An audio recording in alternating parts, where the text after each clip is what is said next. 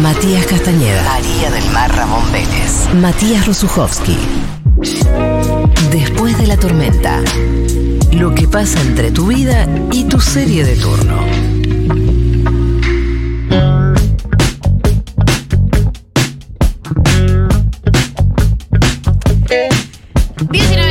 en la República Argentina y en Después de la Tormenta estamos muy felices por tener por segunda vez a Juan Ruoco. Tremendo, ya esa, me voy a hacer, me voy a volver habitué. Eh, sí, ojalá. amigo. Nos gustaría, nos gustaría. Recontra, recontra. Aparte vengo así con la, vengo con la gira mediática loca del libro, que la empecé acá.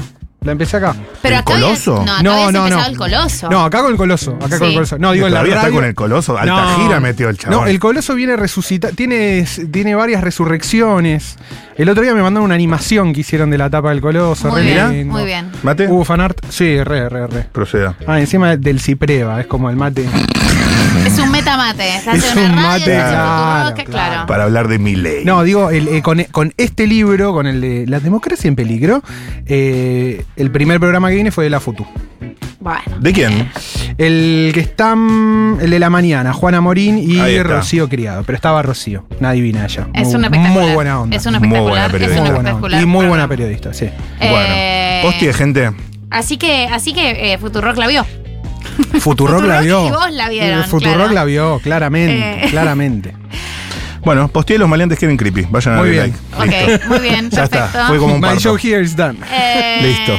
Pero Ahora- Tiene que ver con todo, todo. O sea, no, no quiero que pienses que, que le trajimos para ver a Mantu Rossi postear, eh, porque un poco sí. Un poco pero sí. Te dije, porque, tirame una idea. Vos que eh, sabés de las redes. Porque No, no del internet. No sé Claro. Eh, ¿De qué se trata internet?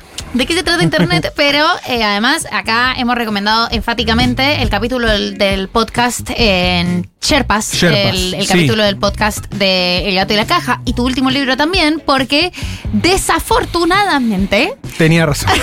desafortunadamente, a Argentina le tocó pensar en esto. Argentina sí. de repente Sí, sí, estamos sí. eh, puestos en un Claro. lugar en el que esos programas y los problemas de yankees, que decíamos todos yankees tan locos. Ah, esto es yankee, Me, encantaría no estar teniendo esta charla ahora. No, no, yo, yo para mí este escenario es completamente distópico. De hecho, me pasaba mucho mientras, mientras escribía el libro. Viste, había un momento y digo, ¿qué hago escribiendo? Estoy completamente sobregirado. Claro, muy de nicho. Intoxicado de leer The New York Times, ¿viste? Como digo, Es como noticia, ¿viste? No, y hacerle la conexión y explicarle a la gente. Bueno, no, la realidad. en un mes Claro. la realidad se encargó de, de volverlo un poco vigente. Eh, Juan, ¿cómo Sí. empezó? Eh, porque bueno, en el libro narras un poco que esto es un seguimiento Sí, eh, sí, tuyo sí, sí. a 4chan, Sí. que es esta especie de red social. Explícalo vos, que lo explicas un poco Nada, mejor. es un image board que es básicamente es una, es una mezcla entre un foro barra, barra red social, donde que originalmente fue creado por nada, por usuarios muy adolescentes que necesitaban algún lugar para expresar de alguna manera toda su frustración con no solo con el mundo real, sino con otras partes de internet, porque gente como era muy incluso antisocial para las propias dinámicas de internet y que tiene, bueno, está distribuido en un montón de intereses, ¿no? Vos podés tener desde, qué sé yo, de, de subforos como políticamente incorrecto, anime, eh, juegos tradicionales, videojuegos y cosas por el estilo, y tiene una dinámica de premiar mucho a los posteos que más interacción tienen.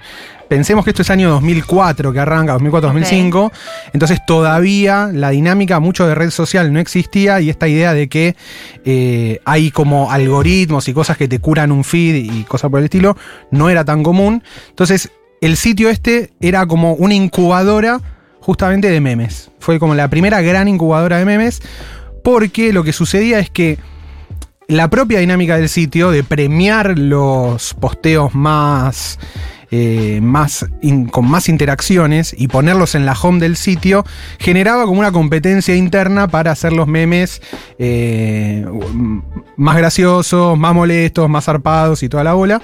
Entonces cuando eso después tocaba la internet más normal, eh, era como una bomba viral, ¿viste? Porque ya estaba, ya, había, Claro. ya había sufrido toda la presión de haberse bancado esa dinámica de pasar de ser un posteo, digamos, sin interés alguno a ser uno de los muy visitado dentro de estos sitios, ¿no? ¿Hace cuánto empezaste vos a seguir 4chan en Argentina? Eh, es loco porque no hay, no había una, no, no había ni siquiera como una casi una traducción directa, pero sí empecé a darme cuenta que había muchos usuarios argentinos en Ok, 4chan. ok. Eh, primero porque, bueno, obviamente se pueden, eh, en 4chan cuando se postea, si bien se postea anónimo, se puede usar alguna banderita, Mm. y había algunas banderitas de Argentina, y, y en parte también porque nada, porque te das cuenta por, por las cosas que se dicen, esto, Claro. es una, esto claramente es un argentino.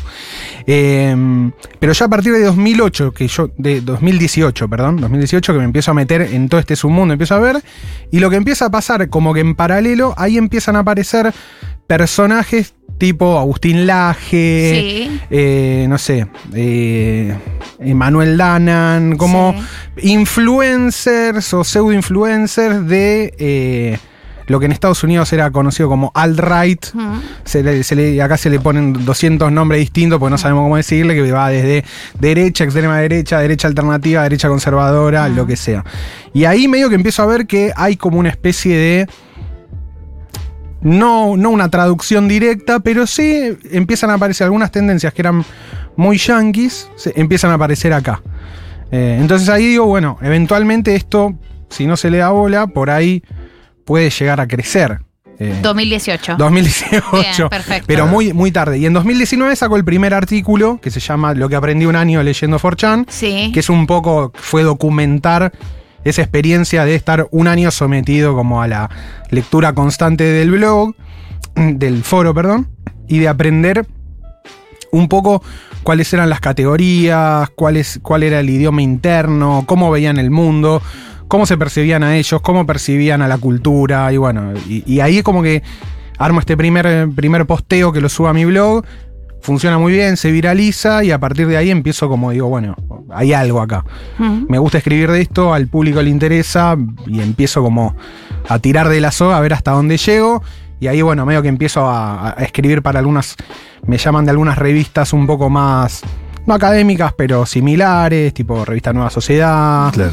y demás. Empiezo a profundizar un poco más en ese tema y me digo que nada, empiezo con, con- con todo esto.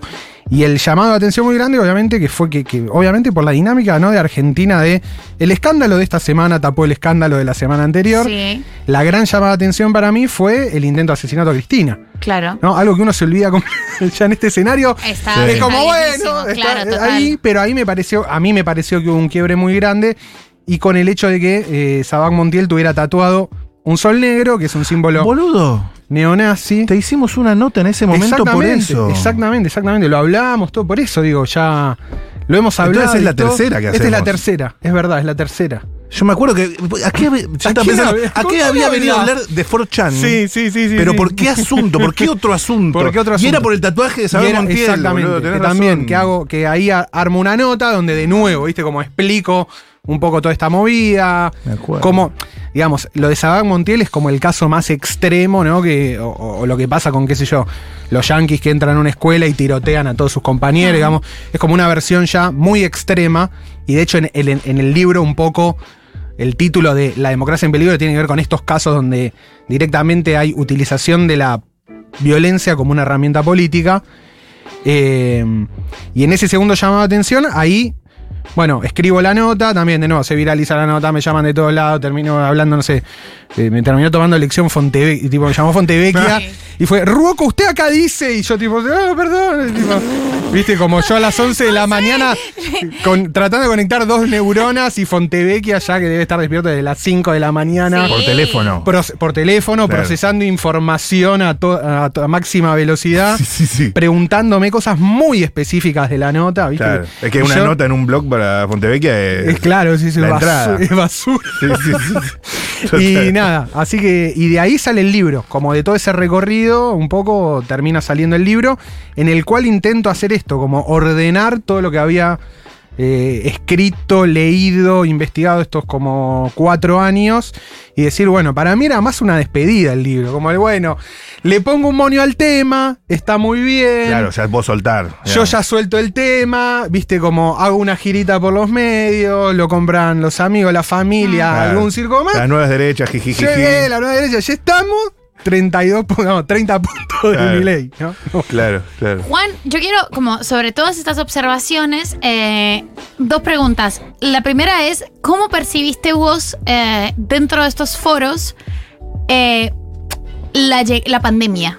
¿Qué pasó con la pandemia? No, la pandemia, la pandemia es un quiebre. Porque quiebre claro, fuerte. hay algo fuerte que pasa Sí, con sí, la sí. narrativa de Milei, eh, del mismo Sí, sobre sí, mismo y sobre la libertad avanza, que tiene como, como hay- un antes y un después de la pandemia en, la- en su Completamente. conformación política. Completamente. Pensemos que la estructura de mundo que trata de, de- o que de alguna manera alimenta a todas estas nuevas expresiones de la derecha global tiene que ser, eh, o está vista como una, ellos lo sienten como casi una, una actualización de lo que fue la Guerra Fría, capitalismo contra comunismo. Ok. Todo lo que no sea liberalismo eh, 100% estrictamente liberal, esto es socialismo. Ok. Larreta, Macri son socialistas. Eh, junto, eh, Unión por la Patria, socialista. Los Trojos, bueno, ni hablar. O sea, pero todo lo que esté a la izquierda de ellos es visto como socialismo y como formas de colectivismo. Y en esa, digamos, en, en esa construcción bastante paranoica de lo que es el mundo, eh, el Estado juega el rol de el, el gran hermano de Orwell, ¿no? Ok. Tipo, pensá que hay, hay como lecturas de 19 los chavales leen 1984 y dicen, ah, esto fue el kirchnerismo, ¿no? Como, Claro. Claro. Esto es, es- es la dictadura. Rebelión en la granja. Rebelión en la granja, ¿no? La Sí. dictadura de la corrección política, el progresismo, el Estado como presente y demás. En la pandemia se da como que se les cumple la fantasía paranoica. Claro. Claro. Porque justamente es un, es un momento donde el Estado toma mucho control sobre la vida de los individuos, obviamente por razones de salud, pero que, eh, digamos, los matices que fue teniendo en los diferentes lugares hacen que esa visión eh, empate o no esta idea de, eh, de reactualización de la Guerra Fría, ¿no? En la, en, en- en- en la pandemia y sobre todo en el, en el ASPO y el DISPO, o sea, en lo que fue el. La, ¿Cómo se llama? No me sale. El aislamiento. El aislamiento, ahí está, Sí. el aislamiento.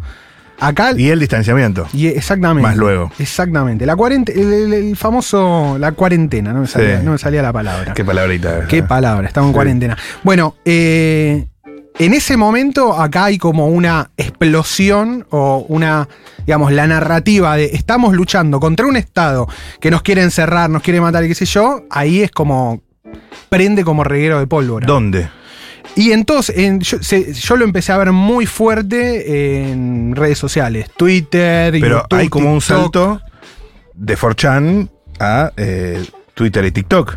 Es- ese, ese salto ya está hecho casi desde antes. O sea, en lo que sucede es que en Argentina toda la narrativa, de alguna manera, forchanera, siempre circuló por otros, por otros sitios. Iba emergiendo, digamos. Iba- exactamente, con, con lo que decíamos antes, los, este tipo de influencers medio de centro de centro derecha, de derecha alternativa, todos los creadores de contenido, por ejemplo, los 200 canales que hay que clipean a Milei y a Sí, todas las participaciones sí. de Milei online, eso eran como grandes tractores de este discurso a la mayoría. Y, era, y eran discursos que, o, o narrativas que iban por fuera, justamente de lo que hablábamos por ahí en el corte, del establishment mediático.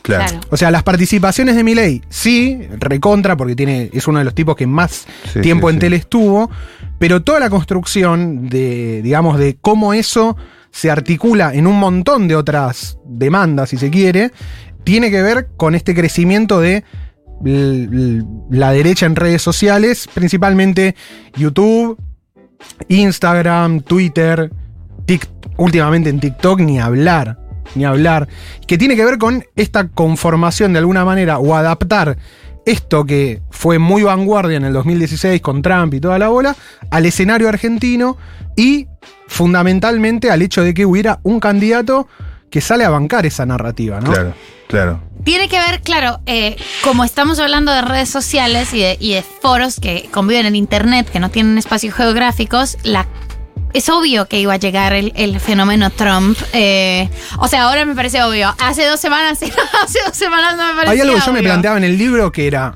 no sé si a ustedes les pasa, eh, comida. Sí. Comi- comida yankee. Hamburguesas, Sí. bagels, modas respecto de cómo uno se viste, lo que Sí, comemos. totalmente. Vos la ves primero, seguís a tres o cuatro influencers yankees y a los seis meses ya tenés algo así acá en la zona, digamos. Palermo, Almagro, Chacarita, Colegiales, lo que sea. Entonces, yo digo, si llega, si llega todo esto, si yo ahora meriendo cinnamon rolls, ¿no? y no me como más una media luna, ¿por qué no va a llegar lo otro? Claro. O sea, ¿por qué no va a llegar si básicamente comparten el mismo, eh, el mismo espacio de transmisión?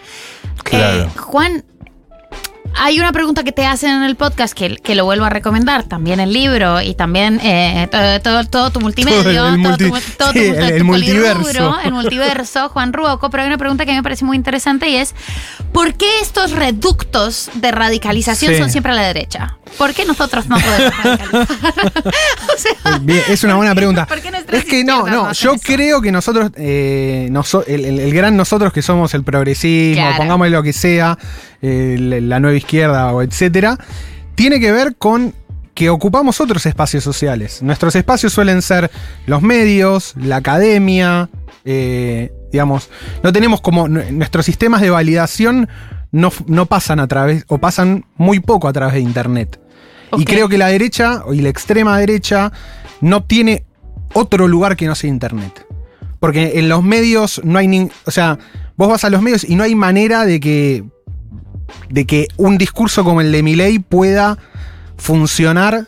Bueno, más o, en el último tiempo más o menos. Viviana Canosa, tenés como Sí. algunos fenómenos que se fueron dando. Pero principalmente la izquierda trabaja más en otros ámbitos. Somos de instituciones, revistas, universidades, como que estamos en, el, en, en un plano donde eh, Claro, tenemos sistemas de validación. nuestros sistemas de validación simbólicos exactamente no están asociados a Internet. En cambio, si crees que la Tierra es plana, la, la universidad, Claro, digamos, claro, no, claro, no puedes ir a la carrera de, de geología de la UNLP a validar que la Tierra es plana. El único lugar Claro. que te queda es YouTube. O sea, Eh, es hermoso. no Los hay sistemas de validación me arruinan la ropa. Es, como, claro, ¿para comunidad qué? científica, claro, no, puedo, no, no puedo. Necesito algún lugar donde se retroalimente eh, mis sospechas paranoicas, que también tiene que ver con eso, ¿no? Con, con- yo le digo, es como, es un escepticismo completamente desbocado, que es el problema. Eh, Ciertas dosis y algunos niveles de escepticismo son muy necesarios para la vida cotidiana, pero cuando te sobregirás en el escepticismo, un problema que tuvo Descartes en las meditaciones metafísicas, eh, cagaste, porque no te queda nada. Si sospechás absolutamente todo, no hay, no hay lugar donde te puedas agarrar para construir algo medianamente parecido a la realidad. ¿Y, y- y qué ves hoy? Porque obviamente estamos hablando de comunidades Sí. eh, que ahora ya son 30 puntos. Hoy, hoy son 7 millones de Claro, personas. claro. No, yo, yo lo, lo- lo que creo es que estas comunidades tuvieron como un rol muy importante en lo que fue instalarlo o sostener a Milei como un fenómeno político mediático. Y ya después de que él gana la elección a diputado, creo que entramos en otra etapa Claro. que tiene que ver con él llegando a la al público masivo.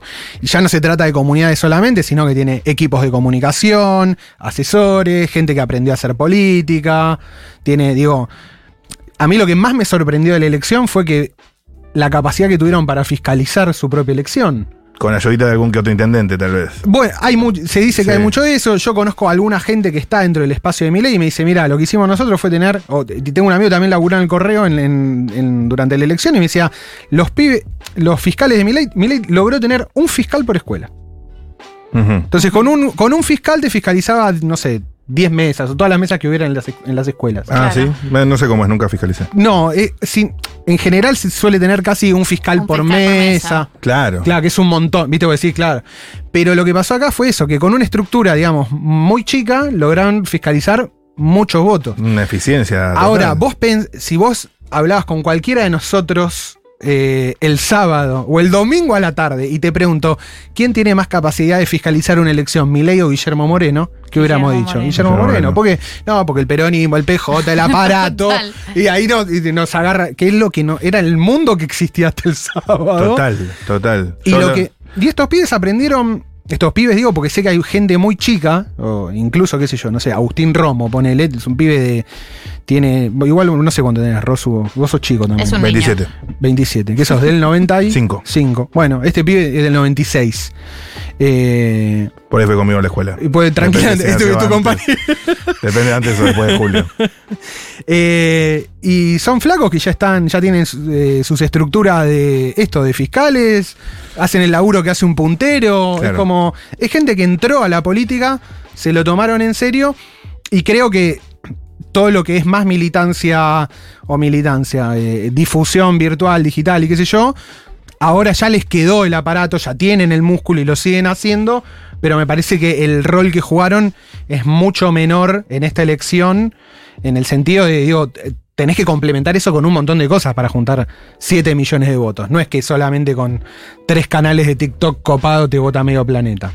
Juan, eh, un poco para ir cerrando porque sé que, sé que te tenés que ir. tengo, tengo mi stream. Eh, Claro. ¿Qué nos queda? pidiendo el, Uber. ¿Qué nos Sí, sí, queda? eh, como hay alguna esperanza, un poco hay alguna, hay algún horizonte eh, des- desradicalizador, desradicalizado, eh, en el que estas comunidades tengan o- otra especie de mediación eh, o haya, haya contención física en la que no gane Milei la presidencia. Eh, ¿Hay esperanza? Eh, lo que el- esperanza siempre hay, lo que no hay es tiempo, me parece. Uh. Creo que estamos, o sea, estamos como en, en una situación donde estamos muy apremiados y se tienen que dar como demasiadas cosas o solucionar demasiadas cosas eh, a nivel, yo lo pienso en Unión por la Patria, para ser competitivos Eso. En Pe- un balotaje. Pero para, sin sacarte de tu métier y Sí, de lo que viniste a hablar. sí, sí, sí. Si te contratan como asesor en comunicación digital para de alguna manera contrarrestar Algo, algo. algo, salir a disputar algo. Algo, algo podemos hacer, algo podemos hacer, algo podemos hacer. Mi teléfono está en Ok. la producción. Pero ya no es en 4chan. No, No, no, ya está, ese no, partido ya- no, ese partido está terminadísimo. Claro. Bueno, ayer, eh, el, el lunes en Maga, Reborda habló un poco de esto, de decir, bueno, loco, salgamos a hacer memes y demás. Ah, que lo vi. Lo que es muy loco es que nosotros, o sea, el, peronismo y qué sé yo, está haciendo, usando los memes que usa la Libertad Avanza hace cinco años, ¿viste? Como ¿Cómo es? El Señor de los Anillos, por ejemplo. Sí. El sí. Señor de los Anillos lo vienen, los pibes estos lo vienen usando hace. En eso estamos en, más esos lentos. en esos términos. Claro, estamos recién llegando y no, a pero para lugar mí, que tiene mucha gimnasia. para mí hay algo de lo. De lo Igual hay que disputar. Del llamado. de la- hay, que, hay que disputar en todo. Como que lógico que si estamos sin ganas o derrotados, Bueno, vamos la- a llegar tarde con los memes también. Es la escena clásica de, de Corazón Valiente. La de ahí William Wallace llamando a todos, a, sí. todo- a todos los plebeyos. Creo que nuestra.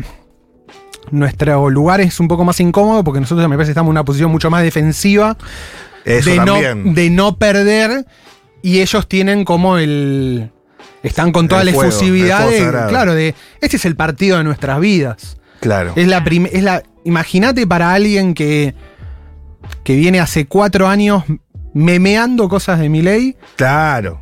haciendo memes de Goku Tan, llueven los centros adentro de nuestro área. O Claro, es, es como sea, realmente hay que aguantar el- este partido. eh, para, para- claro, para ellos es, es el partido de su vida, porque logran, y aparte porque logran esto, lograrían romper también como con una especie de hegemonía, si se quiere, bipartidista que. Qué loco, chabón. Estabas haciendo un meme en 4chan y, de- y de repente. Claro, y en cuatro, y en sí, cuatro o cinco años, por ahí metes un presidente, ¿viste? Y eh, para mí, digamos, desde, desde el punto de vista solamente antropológico de la cuestión, me parece, en un punto me parece fascinante porque es lo mismo, es lo que, lo que pasó en, en- en- con la elección de Trump, que 4chan lo bautizó en su momento como la gran guerra memética. Claro. Fue The Great Meme War y esta va a ser, eh, esta es la, la gran batalla, de la- como le dicen ellos, de las fuerzas del cielo, ¿no? Bueno, es un, es un buen llamado para quienes no quieran que los gobierne mi ley. Eh, Que se pongan a hacer memes. último, ya- último llamado. Ya no hay. Ya Chicos, último, ya- último Total. llamado. no. realmente es el último No, no, llamado. o sea, ya está. Es, es ahora o nunca, digamos. No, Sí. no queda más no queda más tiempo, no queda más espacio. Igual uno lo que puede ver es que, qué sé yo, el gobierno de Trump duró solo un mandato, el de Bolsonaro también. Ok, ok, no, para, para, para, está bien. Eh, no hagamos, no hagamos, no hagamos. eh, La política te hace, yo creo en, el- en definitiva, la política te- los hace mierda a todos, nos hace mierda a nosotros, los hará mierda a ellos también. Tam- Sí. Tampoco hay que sobregirarse en el mundo cambió para siempre. Total. Vienen Sino para que quedarse 30 vienen años. para- claro, son, van a meter ocho mandatos. a Y yo entiendo que es más incómoda la situación para hacer memes.